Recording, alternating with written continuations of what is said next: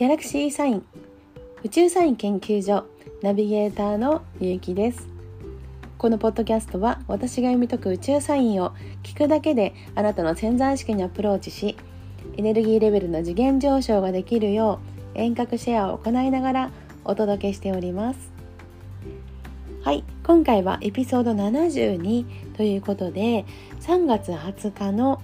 春分の宇宙サインをお届けいたします。はい、えー、ちょうど今年の春分は、えー、土日にあたる、えー、週末ですので皆さんですね、え平日とは違って結構いろいろとあの人によってお過ごしのスタイルが違ったんじゃないかなというふうに思うんですがはい。いかがお過ごしでしょうか？はい、えー、春分の日というのはあのー、日本でもね皆さんこの日がどんな日なのかっていうのは、まあ、あの私があのお伝えする間もなくですね、えーと、皆様一律にあのこんな感じっていうのをお答えできるかと思うんですけども、はい。えー、私がこの、えー、古代ヨーロッパの方での、まあ、長く伝わるおまじないとか魔法の世界を知ってから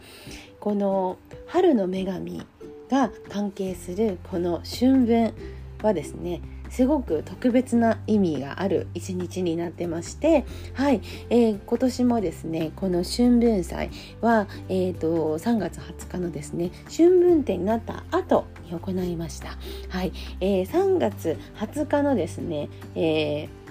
18時37分なんかまあ夕方なんですね。夕方に、えー、太陽がお羊座に入ることによって春分となったんですよ。はい。朝からではないんです。朝はねまだ、えーと、太陽は魚座にありましたので魚座とねお羊座のエネルギーって全然違うんです。はい、えー太陽がお羊座に入ることによって春分になりますので、えー、全てのねご案内とか私はこの3月20日の、えー、夕この夕方以降に、えー、させていただくということで皆様にお伝えできればなと思います。で、えー、実際ですね、まあ、3月20日の夕方に太陽は入るんですけどもうん、じわじわとああ変わってきたよねってなんかやっぱり春分過ぎたよねって分かるようになるのは21日の夜中以降なので22日の日以降になるんじゃないかなと思います。はい、えー、ですからあの20日の日、えー、分かってたけどなんか何もしなかったっていう方もね全然 no problem です。はい、全然 no problem です。はい。えーえー、今回ですねこの、えー、春分というですね、え、意味をあの皆様とこうやって確認させていただく場があるのであの一つですね小話としてちょっと、え、この春分、え、イースターのね語源である、え、ゲルマンの、えー、方たちに伝わる、まあ、古代ギャルティッシュの方たちにつながる、えー、春の女神オスタラについてね、えー、ちょっとねあの何かあのオスタラの祭り自体が、えー、この春分のお祭りとして長くね特に今は北ヨーロッパの方かな少し一部のところで残ってるんですけど、まあ、そういったことをねお話できればなと思いまして「オスタラ」っていう文字をググったんですよ。そしたらね私ちょっと全然ゲームとかいらないのでわ、えー、からないんですがあのねご存知の方は多分ねえそうして知ってるっていう方もしれません。えっ、ー、と、アサシン・クリード・ファルハラシーズン2オスタラの季節が開幕っていう、えっ、ー、と、あの、ファミツ .com っていうサイトのね、あの、ページが一番最初に出てきました。なんか、えっ、ー、と、プレイステーションとか、Xbox って書いてるんで、まあそういうファミリーコンピューター系なんですかね。その、えっ、ー、と、シーズン2として、そのおしたらの季節っていうものが3月15日から配信開始されたそうなんですよ。もうめちゃくちゃ宇宙サイン確認してますよね、これね。もうね、あの、全然ゲームの世界の方って多分このヨーロッパの古代ヨーロッパの魔法が、えーと、私たちにすごく身近な存在になるとかって全然多分ご存知じゃない方が多いんじゃないかなと思うんですけども。はい。えっ、ー、とねオスタラっていう名前がゲームについているので多分ねみんな知らないけどいつの間にか知ってしまってるみたいな感じになるんですよね。面白いなと思いました。はい。で、えっ、ー、と、実際このお知らせを見ていると、その、この春を祝う期間限定のオスタラ祭で、いろいろ新しいチャレンジを腕試しをしたりリワードを手にすることができますというふうに、えーと書いてますねそして多分皆さんねこのやってる方あまりねあのご存知でないかもしれませんですけどユール祭の開催をはじめとする無料追加コンテンツ多数登場と書いてて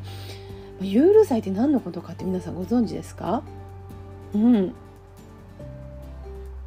わかんないですかね。えーね、風の時代が始まりましたっていうのが、えー、昨年2020年の当時からなんですよ。え、ユールっていうのは古代ヨーロッパのゲルマン民族、まあ、いわゆるバイキングと言われてる人たちの間で当時の頃に行われていたお祭りのことをユールって言うんですね。で、まあ、その後、えっ、ー、と何て言うんでしょうこ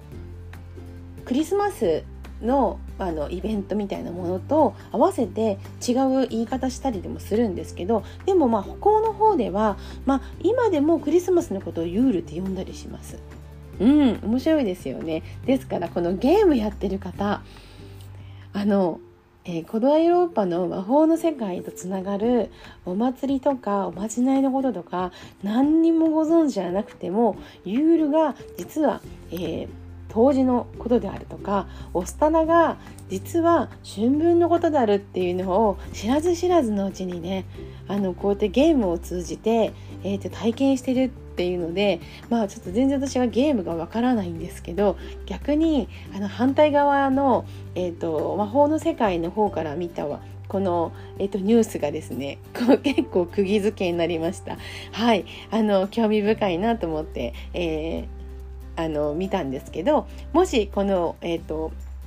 あのゲームやったことがあるよとかやってみてるよって方がいたらですねぜひぜひどんな内容なのか教えてもらいたいなと思ってます。えっ、ー、とイースターのえっ、ー、とイコールオスタラなのでなのでまあその卵に関係することとかが出てくるんじゃないかなっていうのを勝手に想像してるんですけども結構なんかそう思うとあのいろんな世界がこうつながっていて、えー、魔法の世界が特別なものではなくってやはりこの確実にこれリリースした方宇宙サイン確認してると思うんですよ。なぜかというと15日のね朝に双子座に月が入るんです。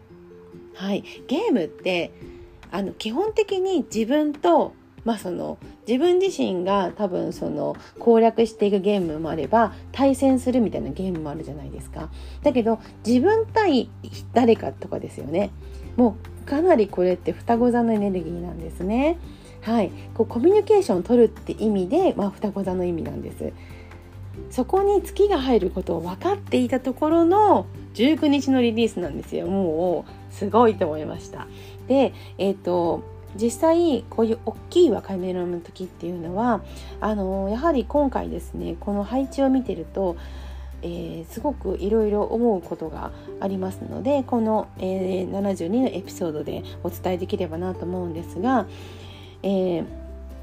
春分になったその瞬間は18時37分なんですね。で、えー、魚座に太陽がある時と、えー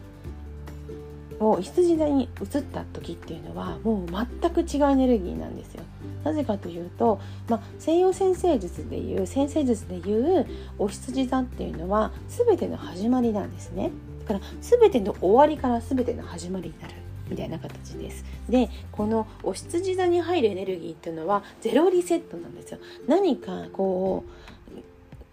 一気にねこう変わる目覚めるみたいな瞬間っていうことになります。で実際、えーちょっと前のポッドキャストでもあのいろいろとあの、まあ、地震とかね、まあ、3.11の後だったりするので起こりやすかったりするよっていう話もさせてもらったかと思うんですがあのこの春分の前後もねすごくとちょっと気になる時期ではあります。で実際3.11の日もえー、あの震災が起こる20分ぐらい前に双子座に月が入ってるんですよ。ですから、えー、3月19日の月が入ってからの,、まあその3日間ぐらいのこの週末っていうのはやはり同じように、あのー、ちょっとね天気も、あの日曜日とか悪そうなので、えその水のところとか火事とかねあとまあ地震も含めたところっていうのはやはりちょっと気にしておいた方がいいかなというふうに思います。はい、で実際、えー、今回のお羊座に入った太陽は6ハウスでのぴったり、えー、0度になります。で月はねどこにあるかっていうと双子座ってさっきお話ししたんですけども専門性を持ったりすごく自分自身のオリジナリティの部分なんですね。で、えー、ここから1年間こういう意味合いの配置になるよっていうことになるんです。でこの時にねじゃあ何が大事かっていうと自分の今までしてきたこととかあとは健康面とかに関してちょっと抜本的な見直しが必要ですよということになります。であのやはり自分の自己改革っていうのをあのしておく必要があって、えーね、あの例えば今会社の仕事が忙しいからそういうのも後回しっていう方もいると思うんですけどあの自分自身で作り出しているものなのかどうかっていうのがすごく大事なのでその辺りのところを見て、えー、とおくといいかなというふうに思います。でこの、えー、春分のすぐ後の、えーと20まあ、実際29日の夜中になるんですけど日付変わってすぐですねになるんですが、えー、天秤座で満月が起きます。天秤座の満月というのはパートナーシップの、え、配置にあたるので、えー、自分のつながりをしっかり見ておきましょうっていう人とのつながりを見る見直すっていう感じの、えー、エネルギーがそこで映るんですね。で春分のすぐ後の満月のエネルギーってすごく大事なんです。ですから、えー、自分のあの本当につながる、えー人間関係とか誰とパートナーシップを組んでいくのか。これはね恋愛だけじゃないんです。あの一緒に何かをしようとする相手だったりとかそういった人たちも全部含まれます。なのでそこの辺は見ておくといいかなと思うんですね。で、えー人間関係の見直しってた時にやっぱり、まあ、これまでお世話になったしとかね今会社で一緒だからとかいうそのそういったところがあの大事なんだっていうふうにこう頭の中で置き換えがちなんですけどちょっとイメージしてほしいんですが、えー、寒い時期にあのみかん食べるじゃないですか。で、えーまあ、ちょっとねあの家族が多いとかじゃないとあの大きな段ボールの箱で買うことってあまりないと思うんですけど、まあ、みみかんの箱をあの段ボールで買ってきたと思ってください。たら、えーと、そのまま何日か常温で置いておくと必ずねちょっと怪しいみかんが出てくるんですよね。まあ、いわゆる腐っちゃうってことです。でその腐ったみかんそのままにしたことがある方っていらっしゃいます？全くあの本当45個とかだったら全然そういう目にはほとんど合わずに済むかもしれないんですけど、まあ、やっぱり箱の中に30個とか入っているとなんかね腐っちゃう子たちが出てくるんですね。でその腐ってる子を早めにチェックしておかないとチェックして取り出しておかないと何が起こるかってこれ経験したことがある人はもうそれだよってわかるんですけどまあない方もいらっしゃると思うのであのあえてここであのお話ししておくとこの腐っちゃったみかんが隣にいるみかんも腐らせるんですね。はいなので、えっと、チェックをしておく方がいいなと思うんですよ特に箱で買った時って。はい、なので、えっと、そういうタイミングがこの来週の29日の天秤座の満月にあたります。だからみかん箱の中の腐ったみかんを、えーと、取り出しておくということなんですね。周りを救出するためにです。周りというのは自分と関わる、えーと、人間関係これからもずっと含めてですよ。その人間関係の中に本質的に腐ったみかんがないかどうかを見るんです。でねみんなこれってちょっとね勘違いしがちなんですけどあのこれまでお世話になったからそのみかんが本質的に自分にとって必要なんだっていうふうに思い込むんですけど常にリニューアルした方がいいです。はい、例えばこれが、えーと、付き合っている方であったり、まあ、結婚しているパートナーであってもだからっていう理由にイコールになるとは限らないんですね。で、えーと実際自分にとって腐ってるのかどうかなんですよ。はい、以前からずっと例えばお世話になってる人とかなんかあの大事なポイントに一緒にいてくれたとか何か荷物をね重たい心の荷物を一緒に背負ってくれた人とかそういう人たちで自分がだんだん成長してくるとあもう私この人から離れても大丈夫だって思うところが来るんです。でもその時に自分が自立して大丈夫になったからこのねいろいろとお世話をしてくれてたりアドバイスをくれてる人たちがいたとしたら勘違いしちゃうんですね大体の場合。うん腐ったみかんだと思っちゃうわけですよ。なのであもういいやと思って大丈夫って離れるんですね。はい、こういうことが起こった時にどうなるのかってなると多分イメージつくと思うんです。でその、えー、いつもいい状況にしてえー、くれるその自分の人間関係を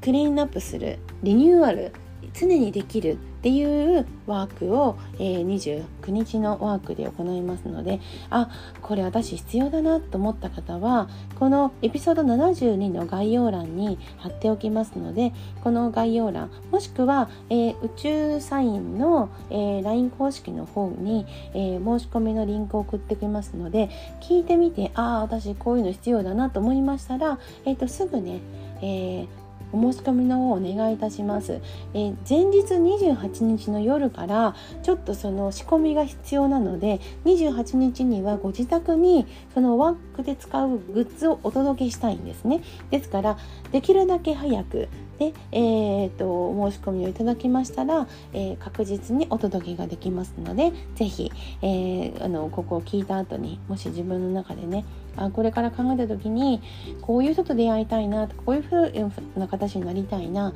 うん、逆にずっとなんかすごいなんか苦しくなるから離れたいなと思ってる人がいるとかねそういう方がいたり今こうつながってるこの人ともっとご縁を深めたいなっていうような人間関係のいろんなリニューアルに対して、えーと、今回のワークの効果が出ますので、えはいこの春分からの天秤で満月ここがねすごい大事なんですよですからもしご希望の方は、えー、概要欄に貼っております。えー、申し込みのリンクから、えー、申し込みいただければと思います。はい。では、えーと、今回はですね、エピソード72、えー、3月20日18時37分に春分ぴったりになります、えー、春分展の宇宙サインをお届けしました。チャオチャオ